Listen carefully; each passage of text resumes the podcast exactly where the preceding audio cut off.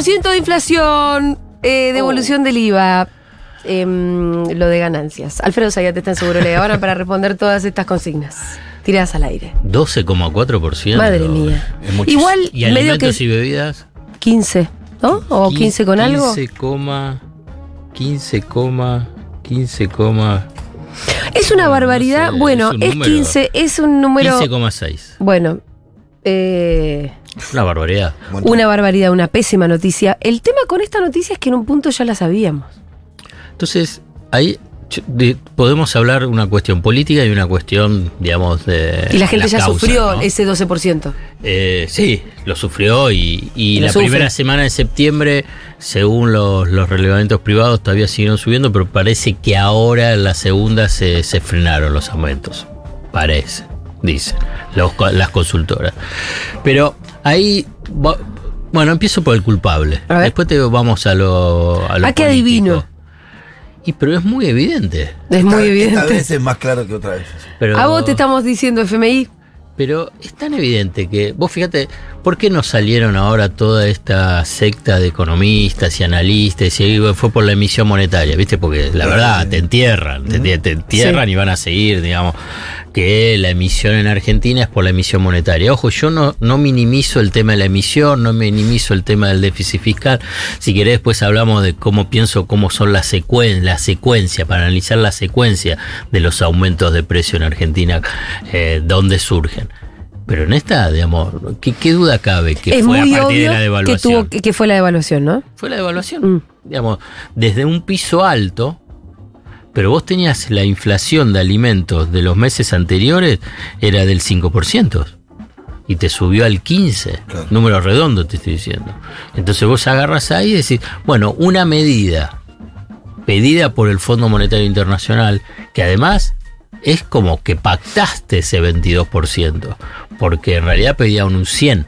Sí, después, es a donde un pudo llegar. 60 durante un mes las negociaciones se frenaron y pactaron el 22. Uno puede decir después de esto, bueno, ya lo hablamos, pero quiero reiterarlo, era un dilema, ¿aceptás o no aceptás? Aceptar es porque pensabas que no aceptando, digamos, No, no venía el desembolso. no te venía el desembolso y en realidad podías derivar en una hiperinflación. ¿Por qué? Y simplemente pensando en la historia, cuando el Fondo Monetario en el 89 y el Banco Mundial le, le frena el desembolso a Alfonsín, precipita la, la, eh, la La hiper. hiperinflación. En el 2001, cuando frena el desembolso el FMI, precipita el estallido de la convertibilidad y también, bueno, entonces vos agarrás y decís, bueno, ¿qué haces? E- Es un, es un problema de dilema de, de- del gestor de la política económica terrible, ¿eh? Terrible, porque es como que decís, bueno, ¿cuál de las dos malas elijo? Bueno, en este caso me parece que es claro, lo que eligió Massa fue Sí, llegar al acuerdo del 20%, hacerlo, echarles la culpa, sí. de decir cada vez que puede que él no quiso que se lo impusieron y tratar de eh, llevar adelante todas las medidas paliativas o de alivio posibles Claro. para que ese 20% que se trasladó a una inflación, como es evidente, no afecte tanto este, el poder adquisitivo de la Pero- gente en general. Pero, ¿qué- pero ¿qué aprendizaje podemos tomar? No, digamos, que el FMI adelante? debería aprender, decir, mira, en- por lo menos en Argentina, no sé en el resto de tus países, en Argentina las devaluaciones son inflacionarias, Bueno, inmediatamente y de manera ga- galopante. Y bueno, pero, pero lo que pasa es que también esto lo tienen que aprender los candidatos. O, o lo- o dos de los tres candidatos. O también los economistas. O todos los que te, eh, te, te agobian con los análisis económicos. Sí. Porque todos te están diciendo que el próximo gobierno tiene que inaugurarse con una fuerte devaluación. ¿Y qué te están diciendo? Que si tenés una fuerte devaluación, lo que vas a tener es un shock inflacionario. Si bueno, ellos dicen que no. Cada vez que viste que cada vez un, que un periodista repregunta, che, pero eso traería una hiper. En ese momento lo que dicen es, bueno, hay que escuchar a Bullrich. hay que escuchar a Bullrich cuando trata de explicar eso porque empieza, bueno, no. y empieza, ¿viste? Eso no va a pasar y no termina de entenderse nada de por qué no va a pasar. No, yo digo porque para que después nos nos sorprendamos o cada uno no se sorprende y después piense sobre su bolsillo. Ahora, porque inmediatamente después aparece toda una serie de comentarios cuando digo esto, decir, bueno, tenés una inflación también, no lo reconocís, yo estoy reconociendo que tenés un problema. El tema es no agudicemos ese problema. Digamos, está claro que hay un problema y que este gobierno no pudo eh, resolverlo. Massa tampoco lo pudo resolver. Calculá que pensaba que en abril iba a empezar con el 4 y después pensaba que era con el 3. Bueno, No ahí sobrevinieron resolver. algunas cuestiones con las que me imagino que él no contaba, como por ejemplo la sequía. Sí, bueno, está bien, pero bueno, vos sos gestor de la política económica y cuando ya tenías la sequía, cuando él decía que en abril iba a estar el 4, la sequía la tenías. ¿Sí? Digamos, Sí. Digamos, por ahí no en el despliegue, pero o sea, en, en Ya abril- sabía, ya sabía. Pero sí clim- climatológicamente. Ya, ya Sabía, si hiciera un, un avión probado. Por ahí no podías cuantificarla Sí. en toda su magnitud. Pero, digamos, tenías un, un- un problema con, vinculado con el tema de la inflación. Digamos, a- ahora estamos en otro partido, digamos, está claro, porque otra, esto es lo económico, si querés después avanzamos, después se lo puede. Un oficialismo puede tener chances electorales con una inflación del 126%. Este es un país. Este es un No, país. No, no hay, ¿eh? No. ¿Que no, No. hay chance? Y no, no hay antecedentes. No, pero este- esto es lo que te iba a decir, Alfredo. Este es un país muy particular. Mm. Es el país de Diego Armando Maradona. Sí, el de Messi, que ganamos en la altura, sin O sea, hay un montón de cosas que tenemos, Papa, particularidades que nadie más tiene. Tenemos el Papa argentino y el principal candidato, Sí. Que el, digamos, el que más votos sacó en las PASO, lo insultó de arriba abajo.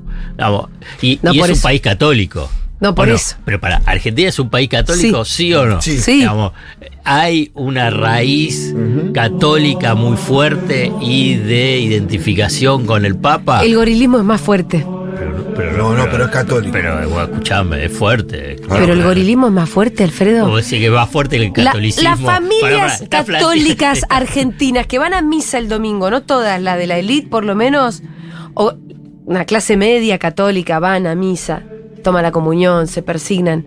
A Francisco lo odian, Sí. porque el gorilismo es más fuerte que el Porque, catolicismo. porque es el papa peronista. Sí. Piensa en eso y listo. Porque acá adentro va a haber lío, va a haber. Sobre todo, no, no cuando era Bergoglio, desde que Francisco se puso más copado. No, sí, sí. Pero bueno, entonces vuelvo, digamos. Sí. digamos, chance electoral, y vos decís, es muy difícil. Digamos, yo, yo- yo digo para ponerlo en contexto, digamos, porque después aparece. Hay una suerte, en- si querés, en el progresismo, en el kirchnerismo o en el peronismo de autoflagelarse, ¿no? ¿Qué es lo que no hicimos? ¿Qué- digamos, ¿Y por qué sacaste el 27? ¿Por qué saliste? Bueno, ¿qué querés? Digamos, Es como, es difícil decir, bueno, con este eh, nivel de inflación, ¿y qué querés? Digamos, con suerte sacaste el Sí, la verdad. 27, Sí, sí. 28%. Porque cuando Alfonsín Y con volvió. suerte seguís en la carrera, seguís en el partido. Y, y- y- y- y ahora estás, digamos, que pasaste a un segundo lugar. Con una, con una renovada ímpetu, eh, con un renovado un ímpe- ímpetu. ímpetu, te ayuda Bullrich, te ayuda Milei, lo que quieras. Te pero ayuda bueno, mucho, hay que decir eso también, ¿eh? Bueno, está si bien. tuvieran unos candidatos más presentables, ya Bueno, esto bien, sería game Pero over. Alfonsín cuando volvió para ser candidato sacó dos votos con 50. El radicalismo desapareció después de la hiperinflación y de desastres económicos. No hemos llegado a la hiper. No llegamos a la hiper, pero es un número muy, No, muy alto, muy No, alto. yo, yo cuando lo veo, yo, es Técnicamente, difícil. ¿cuándo es hiper? ¿Arriba de qué? ¿Cuándo? Y para los economistas, para empresas, para el mundo, Sí. Argentina está en hiper. ¿Ah, sí? Para la historia Para argentina. nosotros no. Es ¿En medio serio? raro. Y sí, porque cuando se, se está arriba del 100% anual, anualizado Ajá. por varios meses, y se, se denomina hiperinflación. Eh, por ahí tiene que buscar una nueva categoría Sí, ya, porque la. Argentina Nosotros rompemos todo. rompemos todo, Todo rompemos lo- hasta todas las categorías. todas las categorías. Entonces, para la Argentina, y no sé cómo denominar, digamos, a qué nivel yo te diría que sería hiper. Yo creo que, ¿sabes? Para Argentina, por ahí, para hacer, al- estoy pensando en voz alta, tiene que ser un esquema donde no haya precio, como fue ese lunes y martes posterior Claro. a las pasos. Entonces ahí no tenés precios, el dólar sigue subiendo y entonces la remarcación es diaria y la lista de precios es diaria y ya no importa que sea de 10% cada Y día. gana ¿no? mucha guita con los procesos inflacionarios este tipo. ¿Quién No, los, los, los empresarios. Los que ganan siempre. Los, que ganan Ah. siempre. Lo de, la- lo de los grandes Bueno, supermercados, los aliment- las alimenticias. Bueno, la inflación. con lo, lo, quiero decir con la inflación no es que perdemos todo, porque viste que a veces No. salen los empresarios y dicen, ay, sí, no, la inflación, la No. inflación. Ellos ganan con la inflación. Pero si preguntale a este chico millonario de la anónima, Brown, Claro. Federico Brown, que dijo, y si, si con la inflación yo gano. Los supermercados ganan con la inflación, pero por el tema financiero, porque vos le pagás a 30, 60 o 90 días. Y entonces vos mientras vendés, entonces tenés una ganancia financiera fabulosa. Claro. Te está- quería buscarte lo del azúcar, porque Ajá. es una vergüenza. Ah, yo lo, leí por algún lado, Claro, treinta y porque pico, lo- ¿no? eh, no, pero que desde julio a la fecha eh, se multiplicó por 1,7 eh, la, la azúcar. ¿Y sa- ¿Y quién es la familia dominante? de la?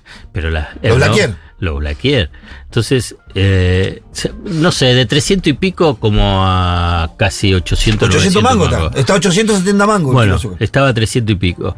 Eh, Hernán Lecher lo, lo, lo escuché y además lo había armado. Acá tengo el informe, pero no, no lo encuentro. No sé, ¿no existe hacerle un boicot? No, mirá, en- en- Es que es muy dominante. Sí. Como- pero como sociedad. Ledesma. Sí, vale lo que decís vos. a- ahí que en algún momento hay que aprender, hay que aprender a, ¿A no comprar? comp- Claro, a tener una cultura de consumidor un poco más combativa, un poquito. A veces yo siento que de Pero verdad. ¿cómo te- haces para no te trapean, azúcar? te trapean el piso con, con vos mismo. No, buscar alternativas. buscar alternativas, qué sé yo, viste. Es difícil en algunos productos, pero hay que. Con- si estás haciendo. Es complicado. Yo no cocino, la verdad. Claro. Pero. Bueno. Es que como ingrediente de otras cosas decís vos, por y ejemplo. sí, claro. Para ingredientes de otras cosas, para cocinar. Yo tampoco cocino. ¿Lo o sea ves? Que, no sé, yo compro un paquete de azúcar por dos por año. Bueno, está bien, pero se, se consume azúcar. No, sí sé. Y- no, no, no, no, no quiero ser a. María Antonieta. No, no, se Lo consigue, sé, pero, pero está bien. Hay productos, seguramente habrá algún nombre Es técnico, tipo más inelásticos, pero Digamos, no, yo- algunas cosas tienen que ser boicoteables. Lo- pero lo que pasa es que son insumos muy básicos. eh, digamos, eh, Y hay mucho monopolio si vos, también. Si vos agarrás Claro. y vos decís, bueno, con el tema de la fruta y la verdura, yo creo que sí ahí el consumidor puede tener, porque son ahí, est- hay estacionalidad. Estacionales, sí. Bueno, no comas. Banana, no. No coma banana. Esta semana no tenés que comer banana, no te pasa nada. banana, y no pasa aparte a ellos nada. se le pudre también. Entonces vos jugás ahí un poquito No, con bueno, eso te- también. no, ¿viste? Son Entonces, perecederos eso. Pero cuando tenés el azúcar, la carne, la carne también subió un 30%. Entonces, ya me parezco. No, no, a- Lita de Lazari. Camine, señora, camine. Indignado cuando indi- voy al super- Sí, pero es para indignarse porque supermercado. justamente, bueno, ahí ah, decimos, la inflación tiene muchos, eh, muchos elementos que la explican y uno de ellos es el- los monopolios Sí. O la concentración, ¿no? La concentración, pero ese es, es- es el último eslabón de una secuencia. Yo, yo quiero debatir o interpelar a cuál es la secuencia tradicional que se menciona sobre el tema de la inflación. ¿no? ¿Qué te dicen los economistas ortodoxos, heterodoxos? Lo repiten los, los políticos, lo están diciendo. Digamos, cuando a Patricia Burrich le preguntan, es bueno, vamos a poner equilibrio fiscal, eh, el ajuste público, lo que dice mi ley. ¿no? Entonces, la secuencia es, bueno, vos tenés déficit fiscal, lo financiás con emisión monetaria, la emisión monetaria es inflacionaria, porque tenés más moneda circulando, entonces tenés inflación. Se provoque con la devaluación del día después de las pasos. Que no funciona eso, no es así. En realidad, la principal fuente de tensión inflacionaria en Argentina, en Argentina, no sé si en otros países, si quieren en otros países lo hablamos, en Argentina es el, tema el mercado cambiario. La reserva. Claro, que tenés poco dólares, Claro. falta de reserva, brecha cambiaria, tensión en el mercado cambiario y expectativa de devaluación o devaluación. Y, y por eso decía Cristina de que el acuerdo con el fondo era inflacionario, porque Bueno. te dejaba sin reservas todo el tiempo. No, ella lo decía por el tema del aumento de tarifas, la exigencia de aumento de tarifas y, y de la devaluación. ¿no? Ah. Porque entonces vos tenés la presión sobre el mercado de cambio y la expectativa de devaluación, muchos en una economía bimonetaria, preventivamente vos ajustás. Claro. Y ahí aumentás eh, los precios. Si hay devaluación, inmediatamente vos aumentás. Pasas a precios, aunque Claro. no tengas ningún insumo dolarizado, Nada, además. ninguno. Digamos, eh, ahora me voy a hacer que, porque así no me critican los economistas diciendo que no sé nada, que no estudié, ¿Quién te etcétera. critica, Alfredo? Entonces, vos viste que el tema ¿Quién del se mete con traslado- Alfredo? El traslado de la devaluación a precios es lo que se llama pass-through, Sí. traslado, ¿no? Pass-through, lo traslada, digamos, a precios. Y en general siempre, por la economía argentina, inestable y de mucha... y de devaluaciones y de crisis, bueno, más o menos calculas, por ejemplo, cuando tuvo esta devaluación fenomenal de la salida de la convertibilidad de, de 1 a 4, Sí. digamos, el periodo fue muy largo del traslado de eh, esa devaluación a precios. ¿Cuánto? Y casi cuatro años. Que cuando empezó, cuando terminó. Acá fue tipo, Kirchner- claro, exacto, ahí está. Néstor Kirchner, digamos, empezó la inflación de dos dígitos a partir de casi te- cuando está terminando su mandato, ¿no? Entonces, ¿qué significó? Bueno, que no podían trasladarlo a precio en forma inmediata. ¿Por qué? Porque había mucha desocupación, porque los ingresos no mejoraban, etcétera. Acá fue inmediata. Y por No ahí todavía no estaba la inercia que hay ahora, ¿no? Claro, y pues tenía, pero digamos, vos lo que tenés es que nunca antes hubo un pass-through, un Sí. traslado de devaluación a precios Tan tan, inmediato. Así como un fósforo. Impresionante. Es Ahora, eso ya es un factor cultural. Es un factor de una economía bimonetaria cada vez más aguda. Está bien, pero esa dinámica, que es el contexto ese que vos acabas de decir, tiene que ver con decisiones que toma gente. Y pero porque si te pones del otro, yo, yo Yo pienso. con, del otro- con esto a qué voy con mi pregunta, con que algo se, se puede hacer desde la política. Pero- pero- se tiene que poder hacer algo desde la decisión política para poder eh, ponerle algún tipo de topes a estos comportamientos. Eh, Porque si no, ya está, como Cuando vos que decís entregar a la política, dinámica cuando-. Bueno, cuando vos decís política, entonces ahí es yo uno de los puntos centrales cuando se habla de inflación es que se necesita un plan de estabilización. Bueno, necesitas liderazgo político Sí. con acuerdo político. Acuerdo político significa a otras fuerzas políticas que no son las tuyas Y cagamos. más, más acuerdo entre, eh, digamos, el capital y el trabajo, empresarios y trabajadores. Si no, es muy difícil, digamos, implementar un plan que no tenga liderazgo político, un plan que no tenga acuerdo político, Sí. un plan que no tengas un acuerdo, llamalo pacto social. Muy difícil. Por eso, este es el punto central en términos políticos, como vos marcás, y bueno, ¿cómo enfrento la inflación? Vos fíjate que lo- los candidatos, los economistas y todo, casi no mencionan este punto. Ca- Carlos Melconian algo lo, lo señala, pero si, no, vos pensás que los economistas son vagos. Son, la verdad, no sirven. eh, no sirven. Iba a decir, no sirven. Para resolver esto, no sirven. Estoy diciendo como una Ibas a decir herejía. para nada, pero ¿quién te dice que sean buenos padres? Sería una herejía. que, que tal vez sepan Claro, cocinar con pero azúcar. sería una herejía porque, ¿qué es lo que estoy diciendo? Muchos decían, bueno, dejá de hablar boludeces. Bueno, está bien, por ahí en otro momento Sí. dejo de hablar boludeces. Pero, digamos, si pensás que van a venir economistas como magos a resolver los problemas económicos, y bueno, la vas a, la vas a pifiar de nuevo. Digamos, claramente tiene que ser ese Sí. liderazgo político con acuerdo político y decirle, bueno, a ver, ¿qué es lo que tenés para ofrecer? Bueno, vamos a bancarla y vamos a encarar esa, ese plan de estabilización. Pero ¿cómo es la secuencia entonces? Si no es entonces la emisión y el déficit fiscal, es que no tenés dólares, tenés las expectativas de devaluación y eh, o la devaluación propiamente dicha que te impulsa los precios. ¿Por qué? Por esa, esos mecanismos preventivos de llamados cobertura de las grandes empresas y además de los abusos, como decís vos, de los abusos De la posición los- de dominante. las posiciones dominantes.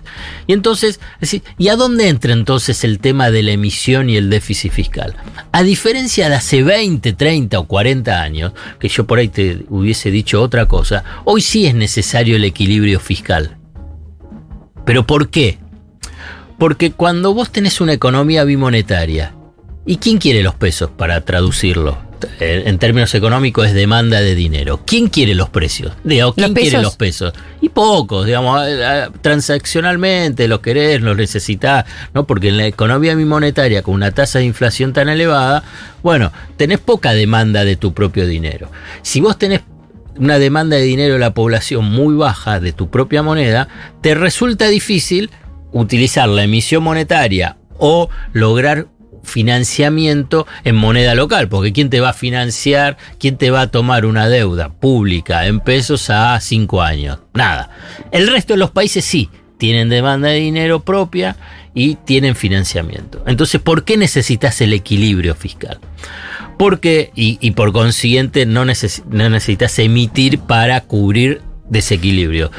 Porque ese dinero que vos emitís luego de pasar por todo el circuito de producción y comercialización, el dinero va y después, bueno, empieza el intercambio y llega finalmente al último eslabón, que sería la ganancia, ¿qué es lo que hace con esa ganancia? Compran dólares. Exacto. Y entonces viene Tú la... bien, ¿eh? Bien. Porque yo venía siguiéndote como el meme de la chica que un cálculo matemático con mucho esfuerzo. Era tal la concentración del- de la Pero- clase de repaso antes del parcial, la mía. estuvo, estuvo, estuvo bien, entonces estuve clarito cómo iba por el caminito para que llegues ahí. ¿Y qué pasa? Entonces presionas sobre el mercado de cambio. ¿Qué es lo que te había dicho al comienzo? Presiona sobre el mercado de cambio, expectativa de evaluación o de evaluación, hay cobertura, entonces sube los precios. Entonces, ¿qué necesitas? Primero un acuerdo político, si no, no podés resolverlo. El acuerdo político implica que sabemos que tenemos una economía monetaria, que nos faltan dólares y necesitamos imperiosamente tener tiempo, en política es difícil, tener tiempo para acumular muchos dólares en el Banco Central, estabilizar el mercado de cambio y a partir de ahí poder construir en acuerdos políticos un pacto social entre eh, empresarios y sindicatos. Todo eso parece ciencia ficción para la Argentina, porque Te iba a escucha, decir, escucha- porque vos los escuchás y no. no- por eso los escuchás y decís, están en otro canal. Sí. Digamos. Yo en un momento, hace bastante, ya lo mencioné, el domingo lo escribí, pero simplemente como título, eh, viste que Horacio Rodríguez Larreta y otros, nadie se acuerda ahora, pobre Larreta. de la ¿Horacio reta. quién? ¿Horacio quién? Ah, Hice Yo un ayer me asterisco- acordé- Hice un asterisco para. Yo de paso me le acordé damos por palito. otra cosa de casualidad. Estaba leyendo un libro y apareció el papá. Ah, Horacio. eh, claro, sí. Horacio Rodríguez Larreta. Sí, presidente de Racing. Bueno. Y que fue, Era un- fue detenido. Eh, Sí, eh, estaba leyendo el libro Conocer a Perón. Ajá. eh, Ah, claro. Y no me acuerdo en qué, cu- cuál de todos los Sí, sí, sí, sí. Tramos. Eh, bueno, entonces eh, hablan de los planes de estabilización. Viste, yo antes lo mencioné, los planes de estabilización, que una economía que tiene una inflación elevada se necesita un plan de estabilización. Por ejemplo, el plan austral fue un plan de estabilización, el plan de convertibilidad fue un plan de estabilización, el plan cruzado en Brasil, en el mismo fue paralelo al plan el- al plan austral y después el plan real también fue paralelo a la convertibilidad. Eh, había en ese mismo momento, en la mitad de la década de- del 80, un- economías con elevada inflación, por ejemplo la de Israel. ¿No? Que todos te ponen el ejemplo. Por eso Sí. digo Rodríguez Larreta, porque él ponía ese ejemplo. Si ellos lo pudieron lograr, ¿por qué nosotros no lo podemos lograr? Si ellos pudieron controlar la emisión monetaria y además hacer un ajuste fiscal, ¿por qué nosotros no lo podemos hacer? Porque es cierto, controlaron la emisión monetaria, controlaron el, eh, el déficit fiscal. Pero ¿qué hubo antes? Un acuerdo político. Exactamente. Exactamente.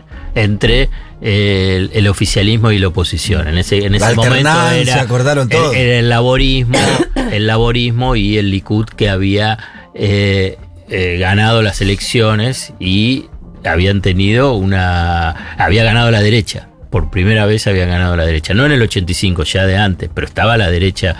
Bueno, hubo una, un acuerdo político. Un acuerdo político que implicó después un pacto social, inmediatamente un pacto social. ¿Que qué fue? Además de una devaluación inicial, es aumento de salarios con congelamiento de precios. con un congelamiento de precios a seis meses para después paulatinamente ir eh, bajando. Pero o sea lo que. Pero, Tenés que estar de acuerdo con todos los que forman los formadores de precios. Sí, pero si, Con vos, todos tenés, los pero si vos sectores. tenés liderazgo político, acuerdo Sí. político, bueno, vos los, los, entre comillas, los disciplinás, los ordenás. Obviamente que no van a estar de acuerdo.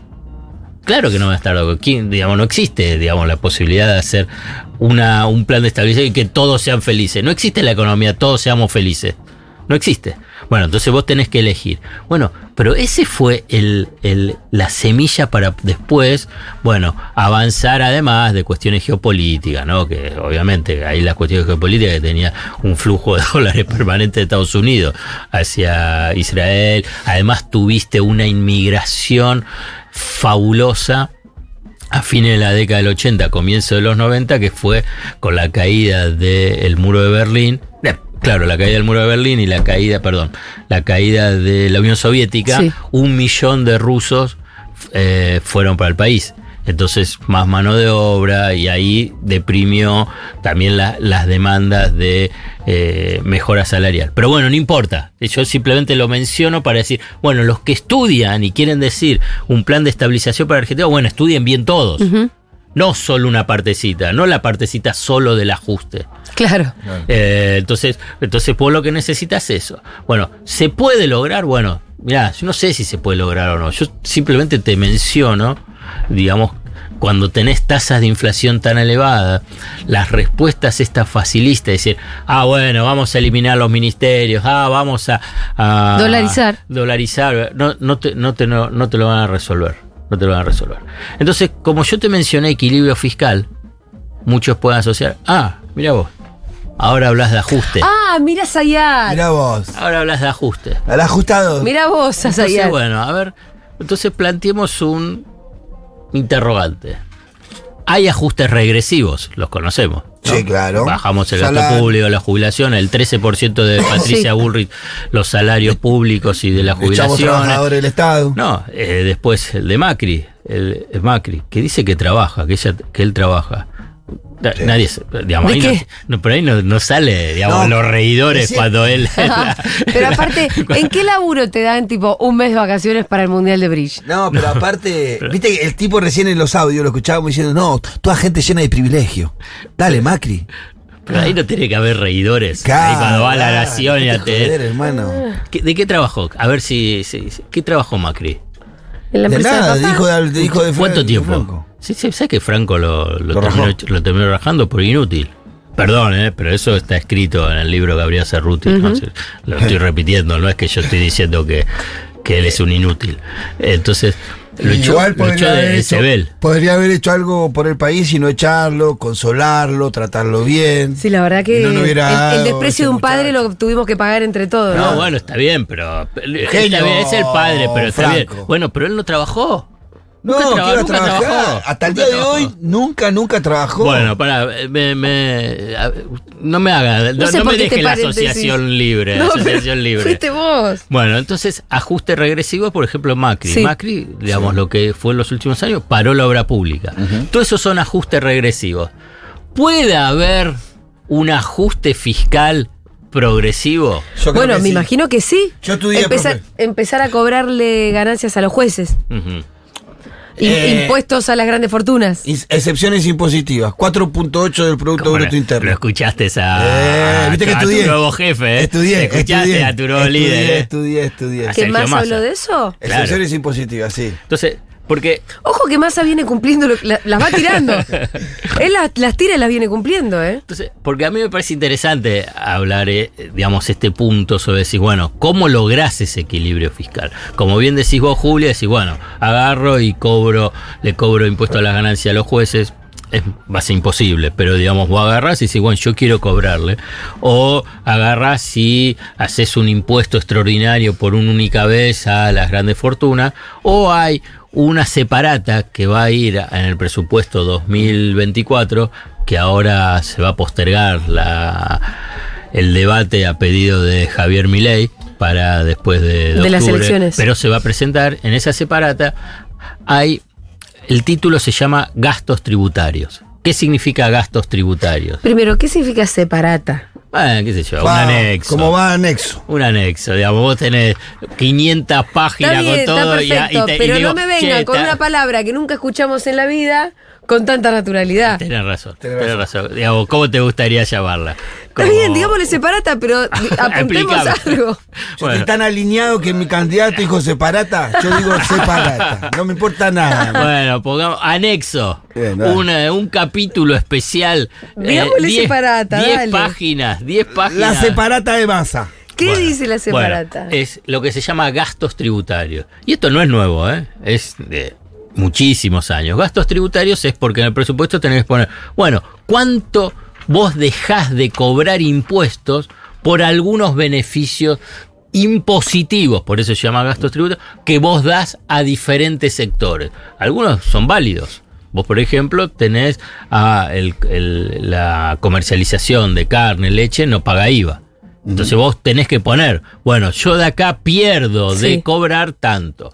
Ahora bien, hay muchas otras desgrabaciones impositivas, beneficios impositivos que van para las grandes empresas. Entonces, o para sectores. Entonces vos ya podés agarrar y decís, ah, bueno, por ejemplo, bienes personales a- a- al inmueble rural. No paga.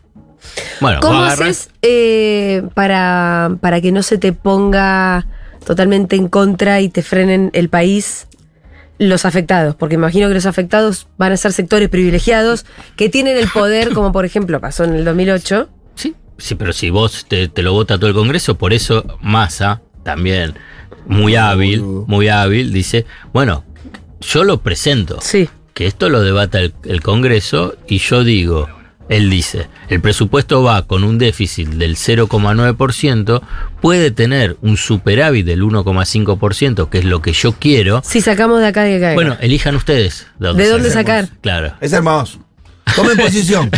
Le encanta. Muchachos, digan, ¿a quién Claro, le sacamos? ¿a ¿A, los laburantes? ¿A quién echamos la gente del Estado? ¿O le sacamos a las grandes empresas Bueno. de los que más tienen? Por Díganlo. eso, por eso. No hay problema. Que Entonces- tomen posición. Entonces, Pero él ah, pone opciones pone, a to- pone todo. Pone, vos tenés. y que vos sos 10. diputado y tenés que poner 10 Y- 10 cruces. No, vos tenés que elegir. Entonces sentás en, la, en, en el debate y decís, bueno, sí, que los eh, inmuebles rurales paguen bienes personales. Entonces, bueno, entonces, pero eso fue una decisión de una del- de, de la política, con un acuerdo político. Y esto es lo fundamental. Y bueno, y sí, van a, van a insultarte. Y no van a estar de acuerdo. Y van a pensar que se incrementa la presión impositiva Claro. y van a decirte todo lo que quieran decirte. Pero bueno, pero es parte de Del la debate. la- el debate y la disputa. Pero ¿sabes para qué? Para el tema de la inflación. Vos fíjate que lo que yo te estoy hablando para el equilibrio fiscal es porque tenemos que resolver, la sociedad, ese problema que es de la inflación, porque es insoportable. No podés pensar que vos podés tener una economía normal con una tasa de inflación del 125%. No. Pero el plus que tiene todo esto es que Massa está tomando, eh, está largando medidas que los ponen en contradicción a ellos. Ellos venían empujando el no pago al impuesto a las ganancias de los trabajadores de cuánto tiempo hace.